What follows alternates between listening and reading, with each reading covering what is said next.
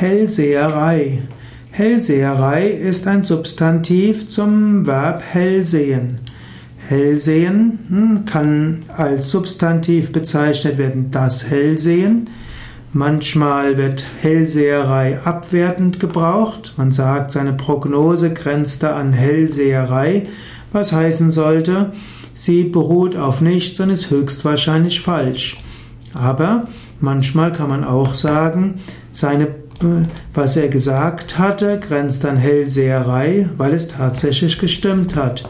Hellseherei ist auch die Tätigkeit eines Hellsehers. Hellseherei kann sich auf die Zukunft beziehen, dass man sieht, was in der Zukunft ist.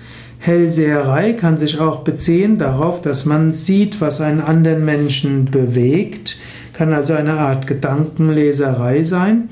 Hellseherei kann auch heißen, dass man versteht, warum etwas geschieht und wie etwas geschieht. Hellseherei kann tatsächlich auf feinstofflichem Wahrnehmungsvermögen beruhen. Hellseherei kann aber auch darauf beruhen, dass man intuitiv etwas erfasst, was andere nicht erfassen, obgleich sie es eigentlich sehen könnten.